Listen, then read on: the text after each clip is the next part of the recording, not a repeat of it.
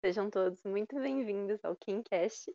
Hoje com dois convidados que já estiveram aqui antes, o Vitor e a Estela, e o nosso querido Andrezinho, que está sempre aqui com a gente.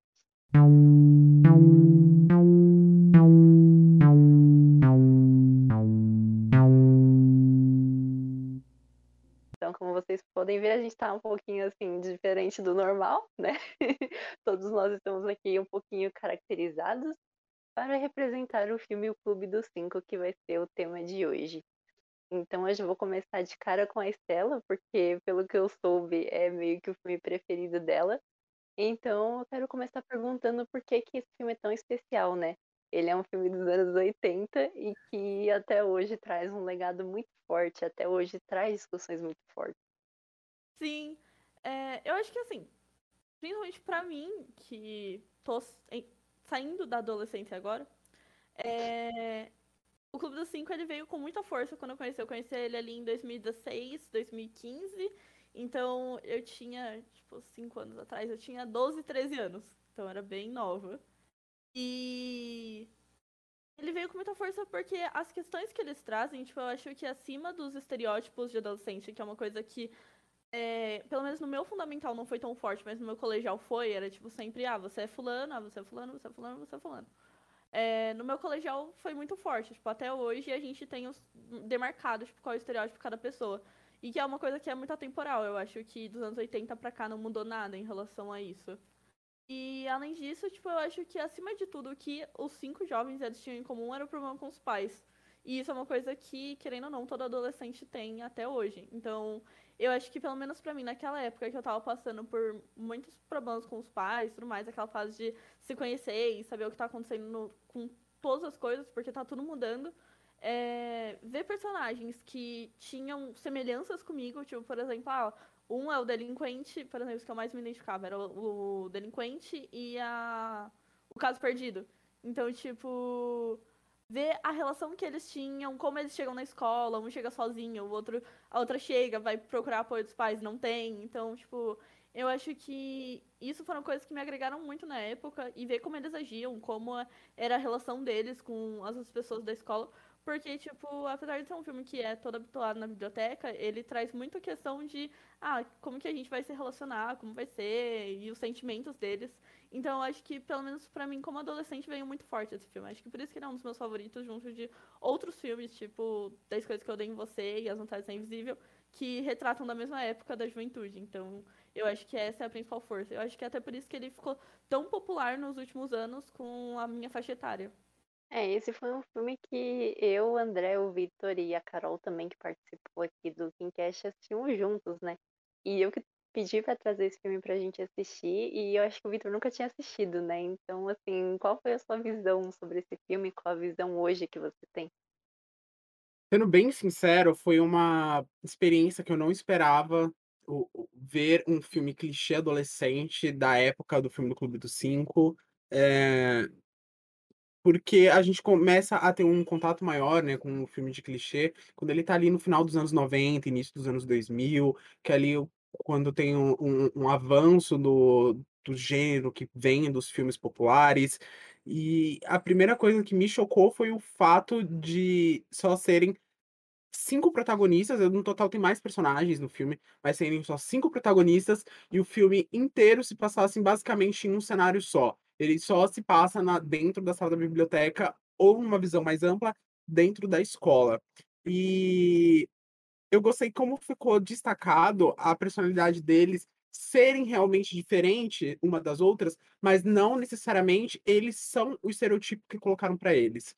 Por exemplo, apesar do Brian, que é quem eu, eu tentei parecer aqui hoje, ele ser ligado, conectado ali à visão do nerd, do CDF, no final ele se mostrou, tipo, ter um coração super gigante, super aberto a ter experiências lá, como foi usar a, a, o cigarrinho da paz durante o filme, é, sair dançando. Então, tipo, ele mostrou um outro lado que se fosse uma pessoa realmente fechada, não teria tido.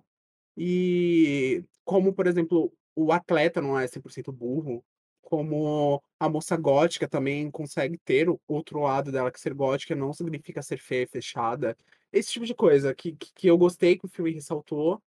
É, gostei de que tem agregado ali nele. E é claro, a época sempre um filme de época, quando nós trazemos ele novamente para debate, ele tem muita coisa em aberto que que no roteiro que não é legal, tem várias frases que hoje poderiam ter sido evitadas, poderiam ter sido contornadas, mas no geral a estética do filme é divina. E você, Andrezinho, eu não lembro se você já tinha assistido esse filme antes, quando a gente assistiu junto, mas você tá aí representando o atleta, né? Então o que você tem aí a dizer sobre esse filme pra gente? É, então, primeiramente eu estou aqui, né, hoje representando o atleta, né? Porque eu, eu- me colocaram aqui, então eu tô, aceitei, aceitei o cargo. Mas brincadeira, gente, eu gosto muito desse filme, eu já tinha assistido já, é, mas eu não assisti como com todo mundo, né, que assistiu quando era criança e tal. Eu fui assistir já quando eu tinha meus 20 e poucos. Eu assisti uma vez na Netflix, eu sempre tinha ouvido falar desse filme. Aí eu fui dar uma chance. É, a primeira vez não me impactou tanto quanto quando eu assisti com vocês. A primeira vez eu meio que levei assim como como como um filme, mais um filme, né? Eu tava numa onda de assistir vários filmes de uma vez, então, tipo, acabou que passou meio batido da primeira vez. Mas depois que eu assisti de novo, eu percebi a profundidade que tem esse filme, sabe?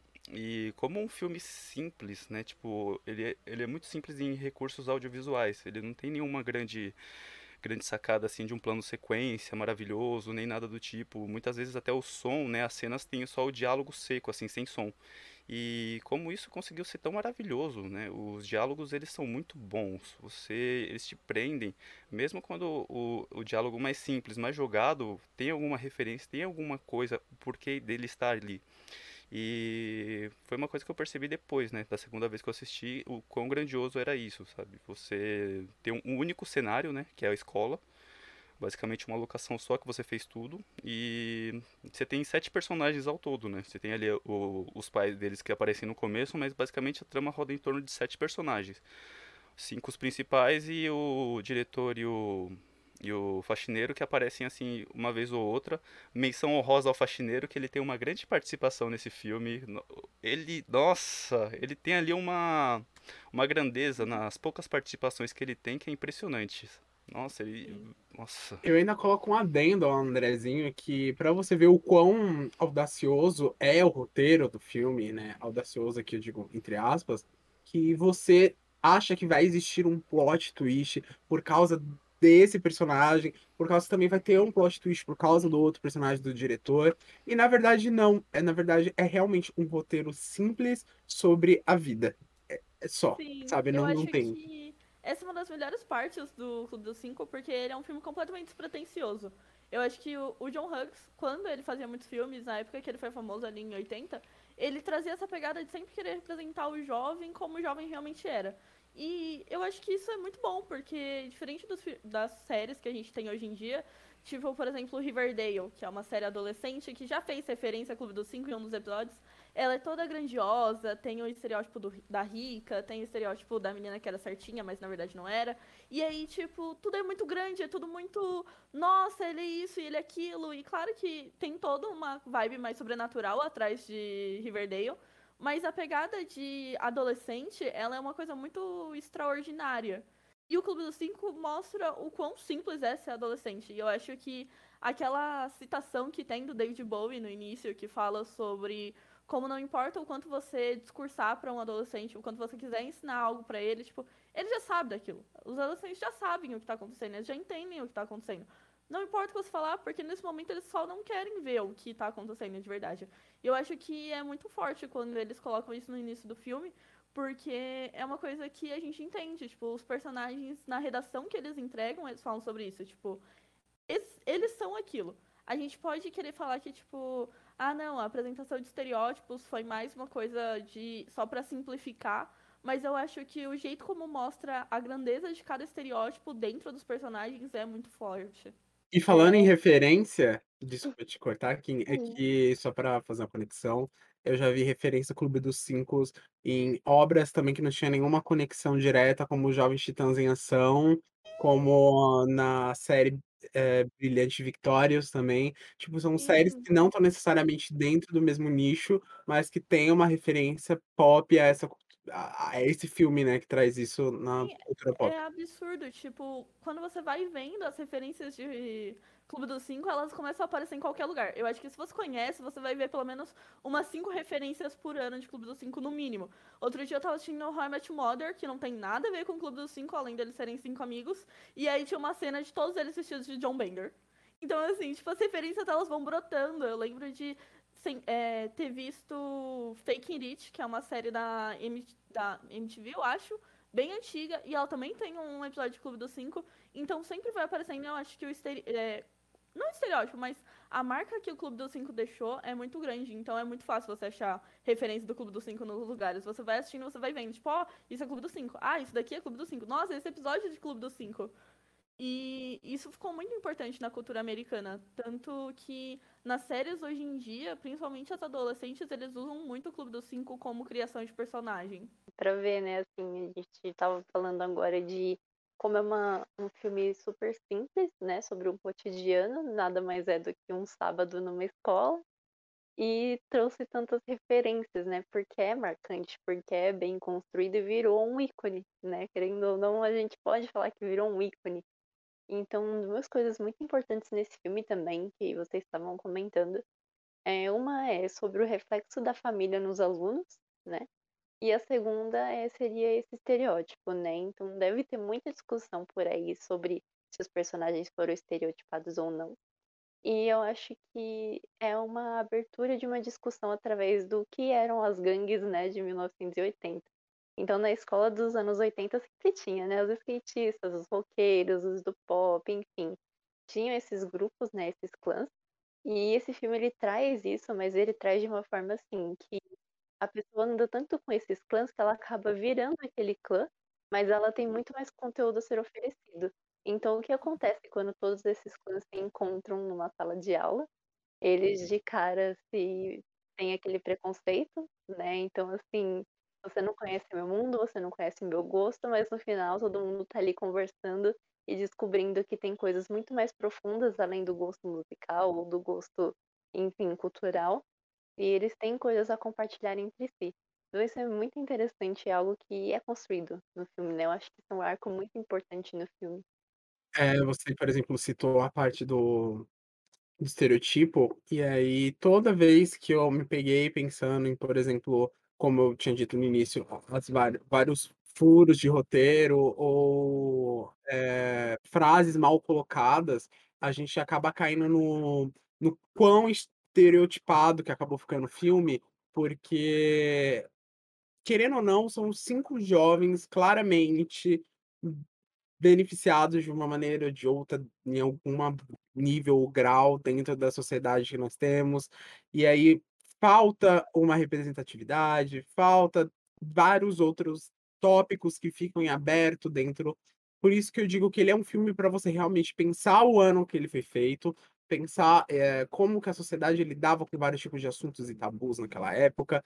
Então, você tem realmente de com uma cabeça um pouco mais aberta a entender o, o, contexto desse filme. Não que eu esteja dizendo que seja certo, mas que para a época dele, ele significou alguma coisa. Ele foi a fala de alguma parte dos adolescentes, alguma parte dos jovens, que queria expressar de alguma forma as suas frustrações, uh, a, o, o, peso que caia sobre eles, que a gente percebe isso, que vários deles têm questões familiares, também como você tinha citado. Então, é, a gente não pode desvalidar uma coisa para validar outra, mas que sim, o Clube dos Cinco ele traz consigo é, uma angústia que normalmente tem com quem é jovem, e justamente a experiência que eles têm lidando com o clã ou a tribo dos outros, faz com que eles entendam que tudo é muito maior. Eu acho que isso é uma coisa que você percebe depois que você sai da escola, quando você realmente começa a frequentar lugares aonde não são necessariamente dominados por uma tribo A, B ou C. Uhum. Você acaba tendo uma experiência própria daquilo, você acaba absorvendo coisas daquilo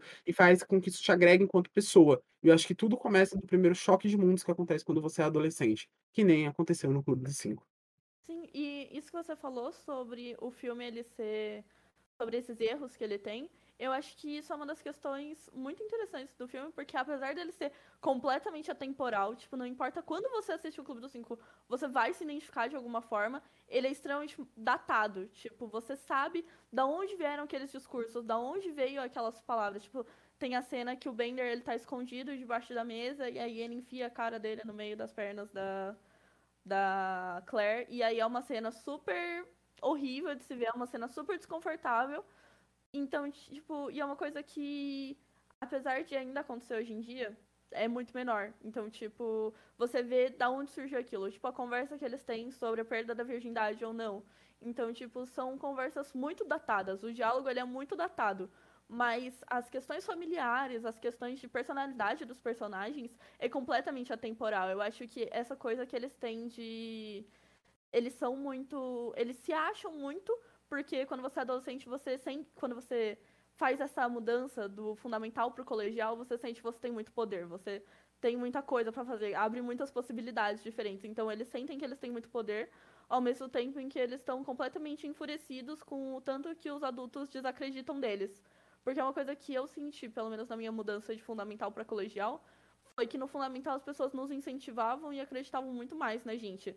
E aí, quando a gente vai pro colégio, a gente vai cada vez perdendo mais o espaço que a gente tinha e tendo que achar outros espaços por meio de brigas ou por meio de tantas outras coisas que a gente pode fazer. Mas eu senti isso, que quando eu estava no fundamental, as pessoas queriam que a gente acreditasse nas coisas. Então, elas nos incentivavam a fazer mais.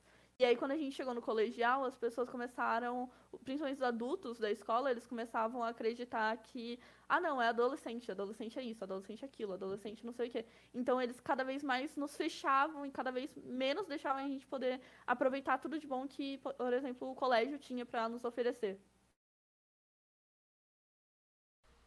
Exatamente, bem encaixado.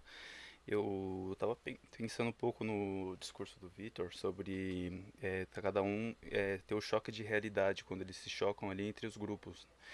E eu estava pensando ali em toda a fama que eles têm, né, no, momentaneamente ali na escola, e relacionando com a história do faxineiro, que ele, apesar de estar tá trabalhando como faxineiro, em um dos pontos ali do começo do filme mostra uma foto de um aluno que foi destaque, e aí quando a gente vê, era o faxineiro, né? Então isso mostra toda a, a aquela história ali da, da fama momentânea que você tem na escola, que quando você chega lá fora, ela pode simplesmente não servir de nada, né? Então é uma coisa que eu gostei bastante de, desse filme, é, desse contraste também com os adultos, né? Porque o diretor também ele aparentemente ele é uma, um cara totalmente autoritário, né? Ele também segue ali um estereótipo do adulto autoritário que não quer saber de crianças, de, de adolescentes e para ele é do jeito dele e já era. E um dos diálogos que eu acho mais interessantes são um do diálogo do faxineiro com o diretor, que ele começa a falar sobre é, que esses alunos, esses adolescentes vão ser o futuro, vão ser os governantes quando eles ficarem velhos, e isso é uma coisa que preocupa ele, que chega até tirar o sono dele. É, nisso, em contrapartida, o zelador fala para ele que o que ele que ele se amargurou, né, ao decorrer do tempo e de como ele, mais novo, veria ele hoje, mais velho. Né? Então, tipo, são diálogos assim que eu acho muito importantes, muito fortes, né, com poucas palavras assim, pouco tempo de tela. É aquilo que eu falei, o faxineiro ele brilha maravilhosamente e é uma das coisas assim que eu percebi assim, sabe? Eu com uma visão assim um pouco mais velha de desse contraste todo, né? Tipo, me, deu ali uma nostalgia da minha adolescência e vendo um pouco a vida adulta agora como as coisas são, né? Que realmente aquela fama, aquela coisa que eu tinha na escola, tipo, quando eu saí de lá, tipo, não serviu de nada. Então, é uma coisa que eu levei assim para minha vida e hoje eu posso ver, né, esse fazer esse, essa correlação, né, de da da trama do filme com a minha vida real. Sim, e esse diálogo deles é muito maravilhoso, porque ao mesmo tempo que a gente vê esse diálogo acontecendo na sala de arquivos, a gente vê os adolescentes, enquanto partida, sentados na biblioteca conversando, e aí a Alison fala, ah, quando você cresce, seu coração morre. É imprescindível que você vai ser igual aos seus pais, você sempre vai ser igual a eles, porque quando você fica mais velho, seu coração morre. E eu acho isso um discurso muito o jeito que eles trabalharam isso, de mostrar o zelador falando sobre isso primeiro, falando sobre o quanto eles mudaram e o quanto eles cresceram e como as coisas funcionaram para eles. E a Alison vendo isso de outro jeito, que é tipo, ah, não, isso é algo ruim. E eles falando, tipo, não, isso realmente acontece, mas tem isso, isso, isso, isso. Eu acho que funcionou muito bem o jeito que eles quiseram trabalhar isso. Sim. É, falando assim na, nesses diálogos, né? Eu acho que o filme ele se concentra demais nos diálogos mesmo, porque é, é baseado nisso, né? A gente tem um cenário só e nós temos também um, um grupo muito peculiar. Então tudo que a gente aprende nesse filme ele é meio que de forma falada. E eu acho que uma das minhas cenas favoritas, assim, que tem um diálogo muito pesado e que fala muito mais do que está nas palavras, é quando o delinquente, né, que seria o estereótipo dele, é, começa a imitar a família do nerd, né, que ele começa a imitar essa família e acaba, né, imitando a família dele. Então ele começa ali falando como seria um dia na casa do nerd, que é todo cuidadinho, né, tipo, ai, nosso filho é espetacular, que não sei o quê. E ele acaba revelando que dentro da casa dele ele apanha, né? Ele sofre um abuso ali dentro. E isso é demonstrado de uma forma muito assim sutil, que se você não pegar o que está sendo falado ali entre linhas, você não entende. Então essa é a minha parte preferida, assim, né? Que é um silêncio tão grande, mas tão grande que isso te dá um desconforto. E no momento final em que ele vai demonstrar que ele apanha, tem um estrondo ali mega forte, né? Então, assim, o trabalho de atuação dele, o diálogo em si, também a produção sonora contribuiu muito para a gente entender o que não estava sendo dito, né? Então, por mais que tem diálogos super construtivos ali, a gente também consegue ver outras coisas que estão ali no meio. E dá pra ver muito isso no início, logo que começa o filme, porque vai mostrando eles chegando com os pais, e aí a gente vai vendo as relações. Tipo, a mãe do Brian fala, ah, ok, essa vai ser a primeira e última vez que você vem para cá e aproveita esse tempo para estudar, porque ele precisa ser o aluno nota 10. Ele precisa ser o melhor. E aí a gente vê a princesa e o pai dela falar: ah, não, não tem problema você ter ficado de castigo. Toma esse sushi aqui de presente para você. Então, tipo, e eu sinto que a Patricinha, por exemplo, nessa hora, ela fica é, meio brava, porque o pai dela tá sempre agradando ela com coisas e nunca age como um pai. Tipo, ele nunca repreende ela ou fala que tá errado ou ensina alguma coisa, ele sempre tá lá só dando coisas. E aí mostra todos os personagens e a gente vai vendo quanto é conturbado, até que o último que chega é o Bender e o Bender chega sozinho. Então, tipo, nem os pais estão ali para levar ele. Tipo, a. A. A lata de lixo, eu sempre esqueço como fala o nome dela em português. A Alison, ela vem com os pais, só que quando ela pede algum afeto, quando ela espera que ela vai ter alguma palavra de conforto, eles vão embora. E o Bender, tipo, é completamente sozinho. Ele só tem que entrar, ele só é obrigado a entrar sozinho. E aí ele chega todo bravo, chega fumando, chega batendo nas coisas. E ele é assim. E aí a gente vê que é exatamente pelo que acontece na casa dele. Tipo, o fato dele falar pro lutador que, ah, não, se a gente lutar aqui eu vou te matar e eu acho que você não vale a pena. E aí ele tira uma faca da bolsa. Então, assim, ele tem toda essa relação de, de agressividade que acontece na casa dele. Eu acho que isso é muito forte até hoje nos adolescentes. Faca essa, que eu só queria dar um adendo, que um dos maiores mistérios do filme é o que aconteceu na segunda. Eu tenho um mistério ainda maior, o que aconteceu com a faca. Porque da hora que ele coloca a faca na cadeira, a Alison só tira. E a faca some durante o filme. Eu pensei na primeira vez que eu assisti que a faca ia voltar em algum momento, sabe? Ia dar alguma merda no final do filme. Mas não, a faca simplesmente some. É só isso. Não, não. Eu tenho um mistério maior ainda. Quando o Bender foge da sala com o pessoal e ele vai bater a bola de basquete para atrair o diretor, ele larga o tênis dele ali. Hum. E aí nunca mais. Tipo, a gente não sabe se ele voltou para pegar o tênis, se o tênis aparece de novo. Se ele... E aí no final ele só tá de tênis. Você fica tipo. Primeiro, por que você usa um tênis um de cada cor? Segundo, por que você largou o seu tênis para bater a bola de basquete? Tipo, em que momento ele pensou que precisava tirar o tênis pra bater a bola de basquete? Não faz sentido. Com certeza a Alison também roubou o tênis dele, depois devolveu a faca. É verdade. Esse é o mistério completo. Ela é, foi um episódio de cleptomaníaco, né? E aí ela tava mostrando pra ali, ó, gente, como funciona, ó. Peguei e furtei, entendeu? E aí depois ela devolveu tudo, gente. É, tá no roteiro aqui, ó. Eu, eu, eu baixei da internet. depois eu mando pra vocês. Só manda um e-mail aqui pra KimCash, arroba KimCash, que a gente envia pra vocês. É, vocês estão falando aí dos mistérios, eu acho que eu tenho um maior ainda, que, quer dizer, eu não sei se é um mistério exatamente, mas é uma questão muito grande que o André estava falando comigo antes desse episódio começar, que é sobre a Alison em si, né? Então, assim, a gente começa ali, como a gente já falou também, com o grupinho marcado de quem é o seu clã. E no final a Alison ela tem uma transformação, né? Então ela é toda dark, toda, né, cabelo sujo e tudo mais. E no final a Claire ajuda ela, ajuda, né? É isso que eu vou perguntar agora. Mas a tirar aquele cabelo da cara, dar uma limpadinha, passar a maquiagem certa. E tanto que, né, surge até um romance entre o atleta e ela. E tem essa questão, né, de o que fizeram com ela foi certo. Então o André me perguntou isso mais cedo e eu acho que assim, o que eu respondi foi que ela estava feliz no final do filme. Então assim, é isso que a gente tem que olhar, é o que a gente tem para analisar. Então assim, se ela estava feliz no final do filme, então acho que sim, foi uma transformação boa para ela. Porque se não tivesse sido, eu acho que ela estaria desconfortável, ela teria voltado pro estilo anterior tranquilamente, porque ela era uma rebelde, né? Então ela não, não segue o que os outros estão falando. Mas isso deixou ela com um sorriso no final. Então, assim, eu acho que tá tudo bem. Eu acho que não foi errado o que fizeram com ela. E é isso que eu vou jogar aí na roda. Eu acho que a questão da Alison é muito de carinho. Ela quer que as pessoas. Não que as pessoas notem ela, mas ela não quer ser ignorada. Tanto que a gente vê isso, por exemplo, quando ela chega na sala e aí ela começa a roer a unha e ela começa a fazer muito barulho. Porque tá todo mundo conversando e ninguém falou nada com ela, ninguém deu bola pra ela. E aí, tipo, ela começa a ser o mais esquisita possível. Tipo, ela joga a caspa na mesa, ela bate a mortandela na, na estátua. E aí, conforme o, o filme vai indo, você vai vendo que ela vai ganhando cada vez mais atenção. Tanto que a Alison ela tem tanto esse jeito de ninguém prestar atenção nela, ninguém notar ela, que ela fica, acho que 40 minutos do filme sem abrir a boca direito.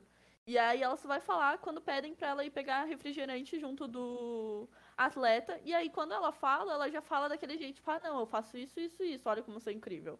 Então, tipo, todas as vezes que ela faz alguma coisa, eu sinto que é muito não para chamar atenção, mas para as pessoas enxergarem ela. Tipo, ela realmente tem aqueles trejeitos, ela realmente é diferente daquele jeito, ela realmente é esquisita, só que ela quer que as pessoas enxerguem isso nela. Tipo, ela não quer ser diferente. Ela só quer que as pessoas enxerguem quem ela é. E se ela, no final, se sentiu bem com a Claire maquiando ela, porque ela tem até esse diálogo, ah, porque você tá fazendo isso comigo? Aí a Claire fala, porque você deixou. Eu acho que foi uma coisa tipo, eu tô recebendo atenção, então para mim tá tudo bem. As pessoas estão me enxergando como eu sou. Eu não preciso, eu acho que a Alison ela não precisa da aparência dela pra se sentir notada. Ela só se sentiu notada porque só ficou confortável porque as pessoas notaram que ela tava ali.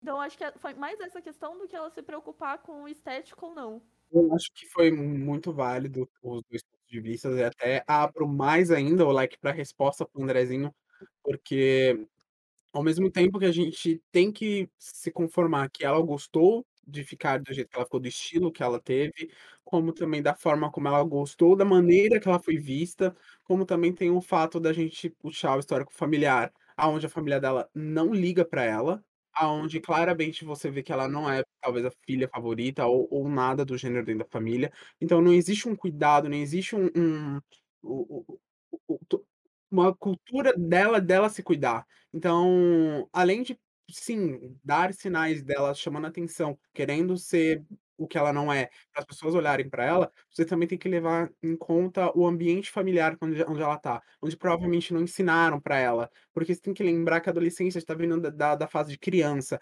Quando você é criança, você pode ser o que você quiser, só que quando você chega na adolescência, começa a te cobrar coisas para a vida adulta que não te ensinaram quando você era criança. Então, ela está passando por uma fase de transição ali da, da idade dela, aonde ela não tem um, um, carinho familiar em casa que consiga mostrar para ela que ela precisa se cuidar, que ela está crescendo, que ela vai se tornar um adulto e que adultos têm que ter cuidados, seja cuidado com a saúde, estético, enfim, porque caspa, querendo ou não, é um caso de saúde, né? E, e você percebe que realmente depois todos essa, essas, esses hábitos dela vão diminuindo quando ela vai recebendo atenção durante o filme. Mas também tem o valor agregado de que quando você é adolescente, você começa a ter contato com coisas que você começa a gostar. Como eu, muito, eu conheço muita gente que, por exemplo, quando era adolescente só usava preto, e aí agora que é adulto só usa rosa, só usa cores claras. Então também existe isso, também existe um o gostar da outra coisa e me transformar e me transicionar durante isso. Então eu acho que ela pode levantar todas essas questões, porque fazem parte da personagem. Ela por ela ser mulher e querer ser vista de um jeito mais agradável, por ela ser uma adolescente que quer receber um carinho, quer receber uma atenção, hã, por ela ser uma mulher que pode ficar feliz com o visual que ela quiser, hã, sobre entender uma pessoa que sofre uma influência do ambiente familiar, acho que tudo isso vem agregado junto com a personagem. Vale lembrar que em 80 os adolescentes não tinham WikiHow e nem de AI no TikTok para saber como fazer as coisas. Então, assim, se não ensinaram ela como se maquiar, se não ensinaram ela como se vestir ou qualquer coisa do tipo, ela não ia saber. Então, provavelmente, na vida da Alison, a Claire foi a primeira influência feminina que ela teve. Porque é, você pode ver tanto nas roupas dela, o jeito dela se vestir, que ela veste roupas muito maiores do que o porte dela. Então, provavelmente aquelas roupas eram roupas que não eram delas antes, que provavelmente eram dos pais ou de alguma coisa do tipo. Então, eu acho que a Alison tem esse sentimento dentro dela de, tipo, não saber as coisas. Eu acho que ela é muito mais inocente do que a gente acha, porque ela tem aqueles papos de, ah, não, eu sou ninfomaníaca, ah, não, eu sou mentirosa compulsiva. E eu acho que isso vem muito disso dela não saber que ela é de verdade, ela tá descobrindo. Então eu acho que realmente a mudança que ela teve no final é uma mudança super válida pro resto da vida dela. Assim como eu acho que foi só uma mudança momentânea em que ela teve, que ela achou legal e curtiu, mas que provavelmente não vai continuar nos dias seguintes. Eu acho importante essa parte que você disse, quando ela disse que ela era ninfomaníaca e uma mentirosa compulsiva, uma coisa que normalmente acontece com criança, quando a criança te ouve falando alguma coisa e ela tende a repetir. Às vezes, a personagem Alison nunca que nem ela fala depois: "Ah, eu tô mentindo", só que você fica meio assim, porque ela falou o negócio da mentira, mas e se ela realmente não fez nada do que ela estava falando? Se ela só ouviu na conversa de 2 adultos, ou ouviu, por exemplo, o pai dela brigando com a mãe e falando isso, ela viu que aquilo é uma coisa ruim e só quis reproduzir pra mostrar quão ruim ela é. "Ei, olhe pra mim, sou ruim", entendeu? Esse tipo de Sim, coisa. tanto que essa fala dela é meio que uma pegadinha pra fazer a a Patricinha contar se ela é virgem ou não. Então, tipo, a Alison, ela, eu acho que ela é uma das personagens mais absurdas nisso tudo. Ela tem, nossa, ela tem uma backstory muito da hora, tipo, toda vez que você para pra pensar no comportamento dela, tipo, por exemplo, é, no final do filme a gente sabe porque ela tá lá no sábado. E aí você vê, tipo, por exemplo, todo mundo correndo nos corredores, super nervoso porque não podia ser pego pelo diretor, e ela não se importando. Porque se ela ia ter que ficar lá mais um sábado ou não, não importava, ela não tinha mais nada de melhor pra fazer. É que assim, eu, eu estudando sobre o assunto e ouvindo, tipo, alguns comentários a respeito, né, que eu fui dar uma pesquisada, é, eu sobrecarreguei a Kimberly com um monte de perguntas. Tanto que eu não lembrava nem que eu tinha feito essa, mas tudo bem. Obrigado, gente. Sim, é, esse filme ele traz, né, muitas perguntas assim pra gente, muitas coisas que a gente consegue responder porque a gente passou por isso. Então eu acho que é um filme que assim vai identificar muita gente por muito tempo e ele vai ser uma grande referência por muito tempo. Então assim, ele envelheceu da forma certa, eu acho. A gente sabe que ele tem seus erros, a gente sabe que as cenas que, né, como a, a que ela falou do cara lá enfiando a cabeça no meio das pernas, é, umas frases também de que se tornaram, né, machistas, que eram machistas, mas que hoje a gente consegue ver isso mais claramente. A gente sabe de todas essas coisas, mas a gente sabe também que tem todo um contexto por trás disso. Então, acho que esse filme ele coloca essas questões assim de propósito. Eu não acho que foi tipo assim, ah, sem pensar ou porque é para objetificar alguma mulher. Eu Uhum. acho que foi assim de propósito para falar, olha o que está acontecendo, olhem para esses alunos, eles estão do seu lado, porque realmente é muito cotidiano, é muito real. E a gente tá com essas pessoas todos os dias, sem dúvida. Sim. Tanto que, tipo, uma das frases mais problemáticas do Bender, eu acho que, tipo, nem tem como discordar disso, é com certeza uma das mais problemáticas dele. Ele, logo no início do filme, fala: Ô, nerd, fecha a porta lá pra gente engravidar a rainha do baile. E é ele mais dois caras que estão na sala.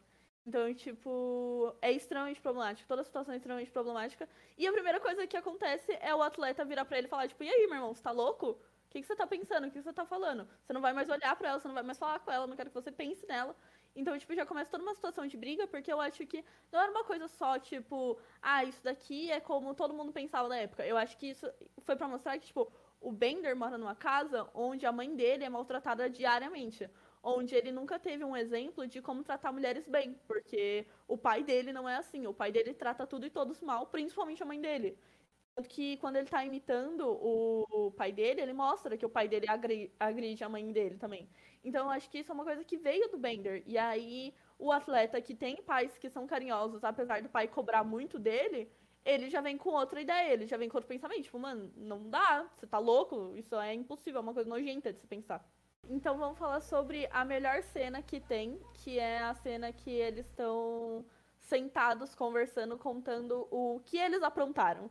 Afinal, o que eles fizeram? Que rola o diálogo da ninfomaníaca, da mentirosa, que a Claire mostra o talento dela de passar batom com os peitos, e que é uma das poucas cenas que a gente vai ter em plano sequência, como o André falou.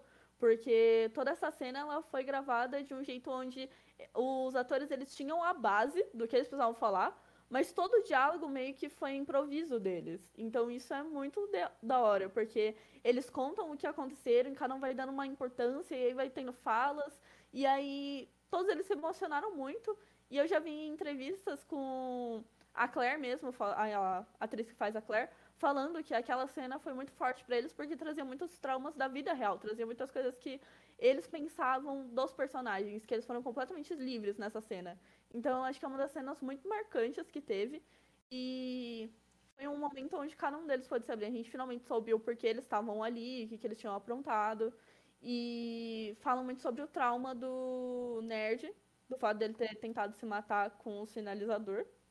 E com o que o, o, delinqu... o delinquente, não, o atleta fez no final das contas. Que também é uma coisa super tensa que ele fez só pela aprovação do pai. Concordo, concordo que foi uma cena que eu não sabia disso, do fato de que tinha sido uma parte do improviso de todo esse texto, veio parte deles também. Tanto que para mim eu tinha achado minha parte favorita do filme quando eles estavam correndo no corredor, porque foi uma das primeiras cenas onde eles se uniram para fazer alguma coisa, mas realmente depois de saber isso, tem uma cena muito maior agregada, sem falar que é onde a gente tem os pesos de cada um deles separados, onde a gente percebe que não é só um filme de estereotipo, é um filme que tenta desvendar o estereotipo.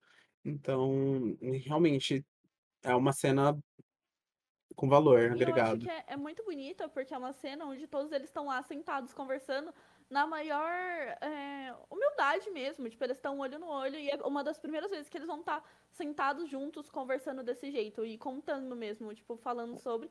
E eu acho que a parte mais importante que surge nesse, nesse pedaço mesmo, que é o Brian perguntando se eles vão ser amigos segunda-feira.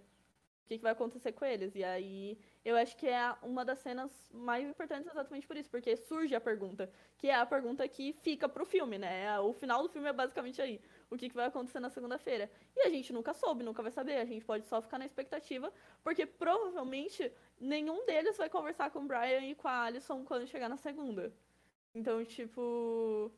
Por que isso, sabe? Como que as coisas rolaram e por que que elas vão funcionar assim? Tipo, o... Provavelmente a Patricinha e o delinquente vão se ver escondido depois disso, porque o delinquente ficou obviamente gamadíssimo nela. E o que, que acontece com a Alison e o atleta? Tipo, a gente nunca vai saber, nunca tem uma resposta. E eu gosto também que no final os casais se formaram e um dos principais casais é o Brian e a redação, né? Porque no final ele beija a redação. eu acho maravilhoso. Todos os casais saindo juntos e o Brian e a redação. Brian e o futuro dele garantido. É, você tocou nesse ponto que eu ia puxar mais pro final, que é a questão do final em si do filme, né? que é o, o casal ali se formando, então meio clichê, mas também um pouco surpreendente. Então, o, o delinquente com a patricinha, a transformada com o atleta e o nerd com a sua redação. Então, foram casais assim que eram clichês, mas também foram surpreendentes. E a famosa questão que vai acontecer na segunda, né? Então, como é que seria? Eu, sinceramente, prefiro não saber. Eu acho que foi legal o filme não ter uma continuação. Tá sendo legal não ter aquele famoso revival, né?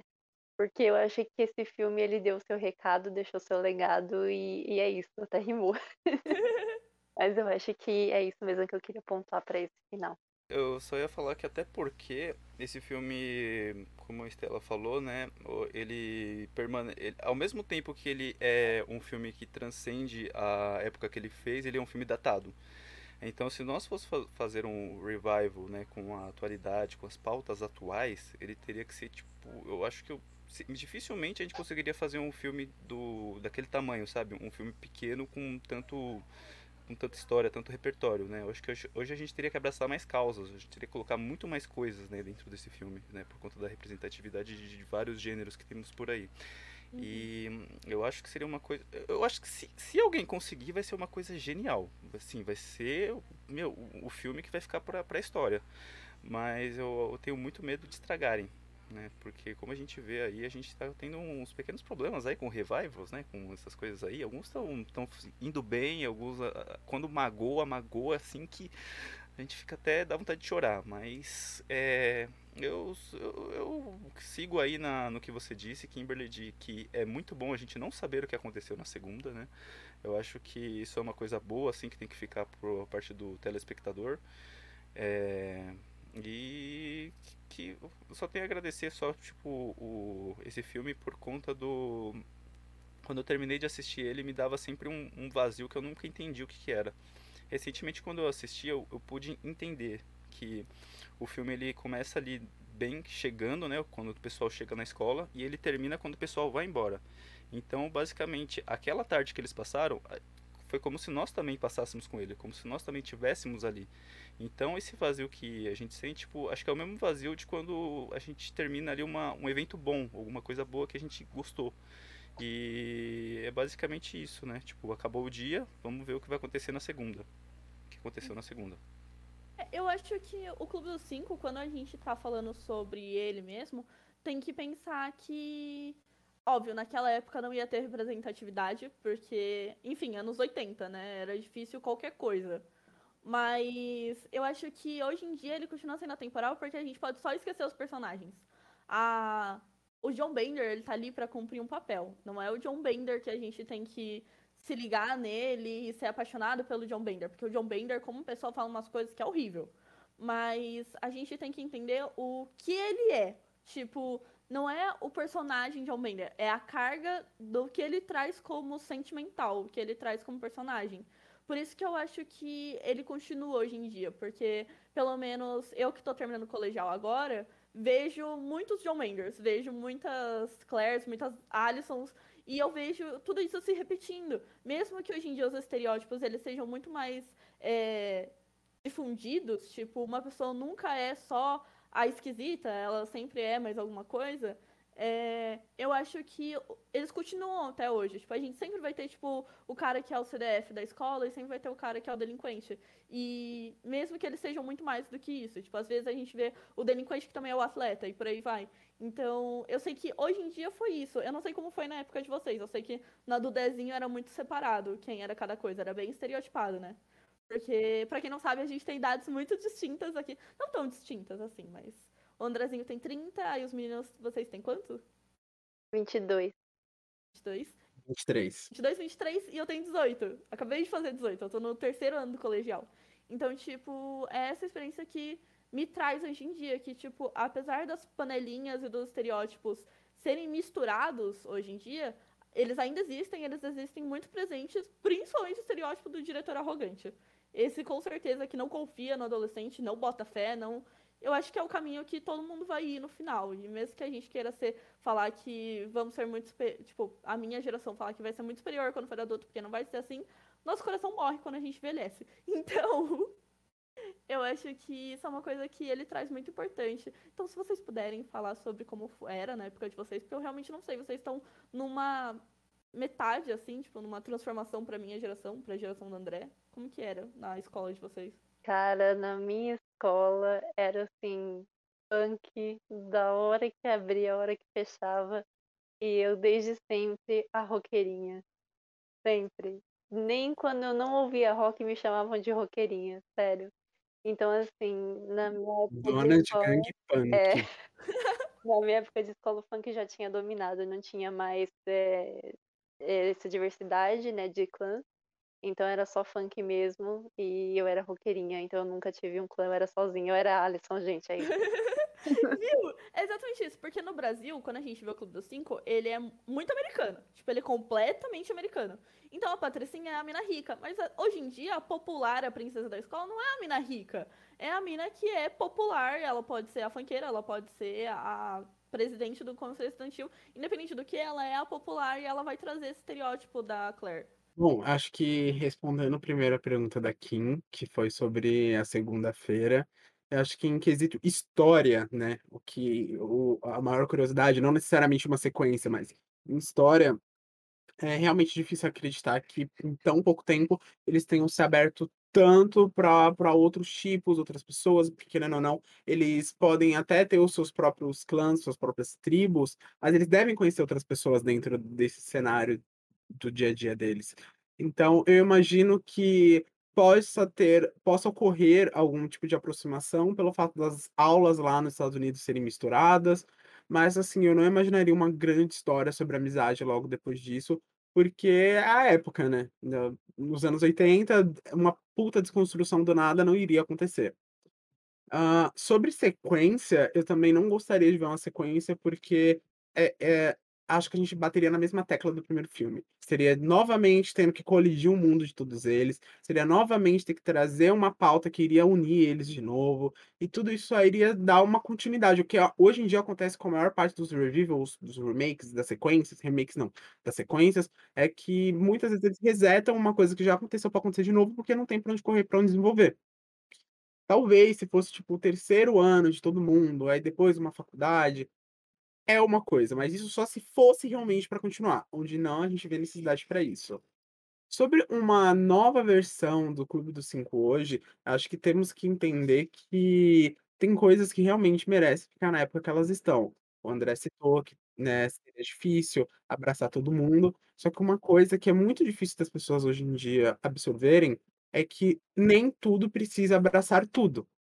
Ou seja, se esse novo Clube dos 5 existisse, ele ele não conseguiria abraçar a causa LGBTQ+, ele não conseguiria abraçar ao mesmo tempo uma causa racial, ele não conseguiria ao mesmo tempo classe social, e e, eh, então são diversas classes que você precisa ter um diálogo completo. Ou você Eu vai que não fazer seria nem natural, né. Aham. Ou você vai fazer uma coisa direcionada para um assunto LGBTQIA+, ou você vai fazer um direcionado para causa racial. Porém, nós temos hoje obras como Sex Education, que mostra que sim, é possível você conversar sobre diversos assuntos numa obra só. Só que eu não sei, eu não tenho a a capacidade de falar se um filme teria como fazer tudo isso em 2 horas, mas a gente tem sim obras que hoje consegue abraçar muitas causas e consegue entregar. O problema é você ter que abraçar as causas se prendendo a uma história que já existe. Mas sim, é possível você fazer diversos assuntos dentro de uma coisa só, sem que seja uma coisa mirabolante do século 35. Você consegue fazer isso sim, é só fazer com boa vontade o roteiro. E o maior problema é que hoje a maior preocupação é vender do que criar. Então, as pessoas vão estar mais preocupada em socar causa nas coisas, porque é o que vende, e não o que tem que ser dito. Porque se fosse pra ser o que ser dito, a gente parava de usar atores que são, eh, cis, que são brancos, que são, eh, totalmente fora do padrão pra falar de um personagem trans, falar de um personagem, eh, negro numa situação onde ele foi tratado como branco, porque tem muito personagem que é negro na história que foi embranquecido no nos filmes. Então, tem que parar primeiro com isso, e entender que tem obras que é só dinheiro e tem obras que realmente estão pra agregar. Essa mudança do da escola, você eh, ele se apega principalmente no Brasil, né, se apega muito a uma causa social. Por exemplo, eu sei que teve gente aqui que não fez escola pública a última, fez tipo ETEC ou enfim, e são ambientes diferentes, porque querendo ou não, na ETEC, as pessoas elas são constantemente cobradas por o que vai acontecer pós-ETEC. Enquanto uma escola pública, tudo que eles querem é que você caia fora da escola pública, é que você não desista, eh, eu tive professores que não queria que você desistisse, que você terminasse. Então as realidades elas te chocam, elas se juntam, elas se mudam mudam, então é que nem eu vi falando as pessoas estão mal acostumadas com o estilo hol hollywoodiano de fazer filme, quando na verdade esse não significa que é o jeito certo de fazer filme. Uhum. Então, abranger tudo isso, a gente é, é, é realmente envolve boa vontade. E isso é uma coisa que hoje a gente vê que não cabe, né, na mídia. Que hoje, se a gente tem criadores de conteúdo que traz conteúdos diversos, que trazem diversos debates, e hoje isso é cobrado em filme, foi porque as pessoas tiveram que elas mesmo sair do seu sua zona de conforto, voltar a cara delas na internet. Então, Clube dos Cinco é uma daquelas obras, né, resumindo, que vai abrir portas para você começar discussões que a partir delas tem que virar outras, porque os grandes eles não estão preocupados em falar como você se sente. Uhum. Você precisa se expressar, entendeu? É sobre isso. Você falou sobre Sex Education e foi um ótimo exemplo porque a atriz que ela faz a Maeve, ela disse que a maior em uma entrevista que a maior inspiração dela para fazer a Maeve foi o John Bender e a Alison. Então, tipo, eles são tipo as principais inspirações de uma personagem que hoje em dia representa muita gente, representa uma série de garotas que não se sente ali como, por exemplo, a amiga dela, que é a mais normalzinha, é a mais tipo que anda com todo mundo, fala com todo mundo, anda com o grupo de patricinhas lá da escola. E a Maeve, ela já seria bem a Alison, ela já seria bem, tipo, o contrário dela. E mesmo assim, elas são amigas e elas andam juntas. Tanto que no final da última temporada, a amiga dela nem andava, mas com as outras meninas só andava com a Maeve. Então, tipo, vai Algo que isso. cabe hoje, né? Algo que cabe hoje que não caberia antes. Exatamente. Tipo, por exemplo, na época do Clube dos Cinco, nunca que a Alison e a Claire iam ser melhores amigas e andar no corredor juntas. Mas hoje em dia, em Sex Education, a gente vê a Maeve andando com o Otis, o amigo dele que eu sempre esqueço o nome, e a amiga dela que eu sempre esqueço o nome, porque eu sou péssima de nome. Uhum. Tipo, eles andam todos juntos e eles são um grupo super diverso. E não faz. é, eles não têm uma conexão, tipo, ah, eles estão juntos por causa disso. Eles estão juntos porque eles são amigos. Claro que teve um Uhum. incentivo pra Maeve e o Otis começarem a andar juntos, que era dinheiro. Mas hoje em dia isso já foi muito além. E tem um episódio de Sex Education que é inspirado em Clube dos Cinco, que é o episódio que a amiga dela sofre o abuso no ônibus. E acho que são sete garotas que ficam de detenção juntas. E elas são completamente diversas, elas falam sobre várias coisas, principalmente sobre a pauta do feminismo, que é a mais tocada no episódio, que é o Uhum. foco do episódio. E elas ficam lá, sete juntas, conversando sobre isso e conversando sobre o ponto de vista. Tipo, ah, beleza, você vê esse feminismo, mas esse não é o feminismo que me agrega, porque eu sou uma mulher negra. Então, isso não é o feminismo que me agrega. Ah, não, mas você vê esse feminismo, mas eu sou uma mulher lésbica, então esse não é o feminismo que me agrega. Então, eu acho que Sex Education ele vem muito como esse. é, como uma mudança. É, O Sex Education ele vem muito forte como uma- a maior referência e uma das mais bonitas que a gente vai ter dos adolescentes nos anos de hoje e de como é todo esse lance de escola, como é se descobrir, como aprender as coisas, como é viver uma adolescência que poderia ser muito parecida com os anos 80, mas hoje em dia a gente tem tanta informação chegando de todos os lados, em todos os lugares, de todas as formas.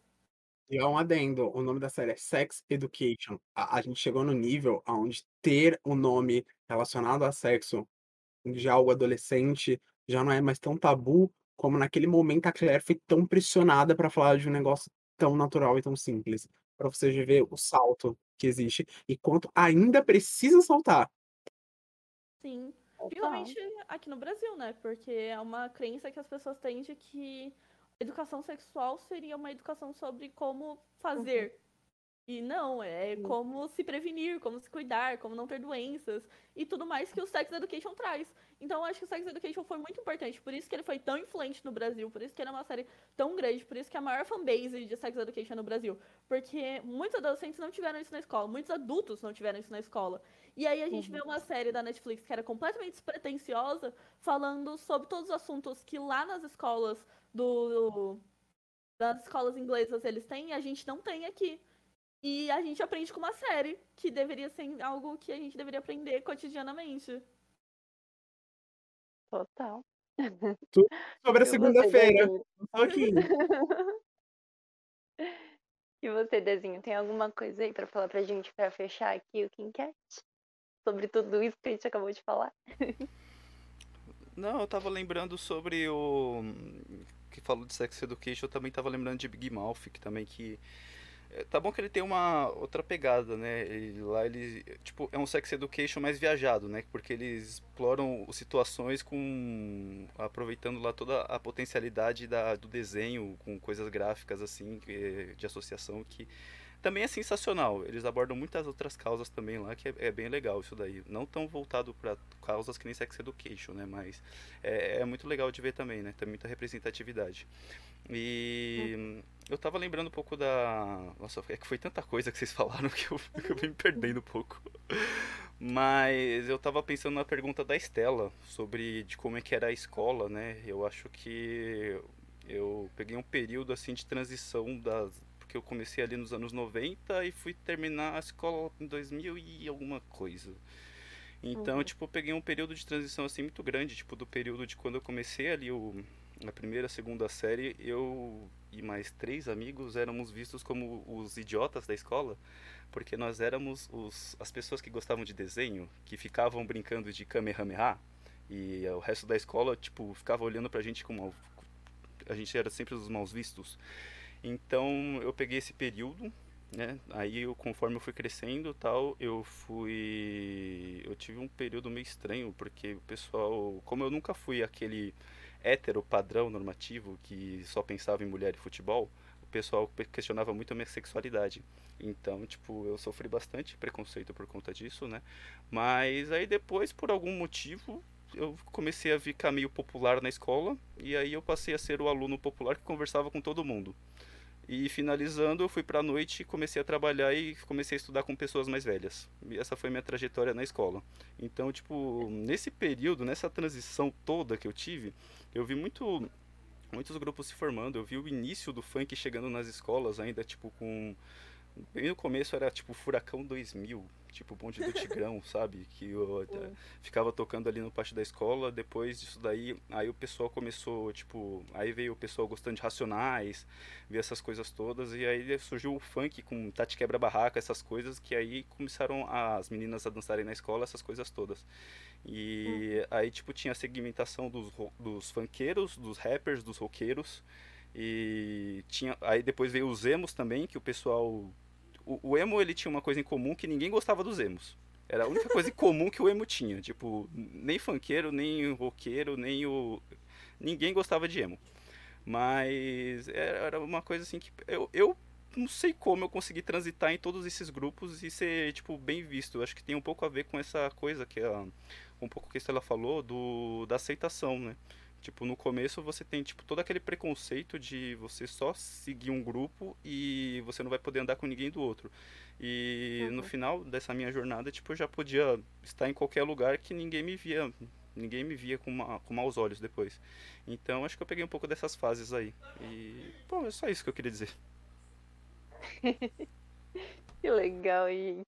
Ah, é muito bacana saber, né, um pouquinho da história da gente aqui no ensino médio e o quanto a gente se identificou com esse filme. E muito além do filme, a gente acabou trazendo até outras questões aí, né? Então, sex education. Então, hoje em dia tem, tem muito, né, gente? Tem muito, assim, que trata do mesmo assunto, só que trazendo para nossa atualidade.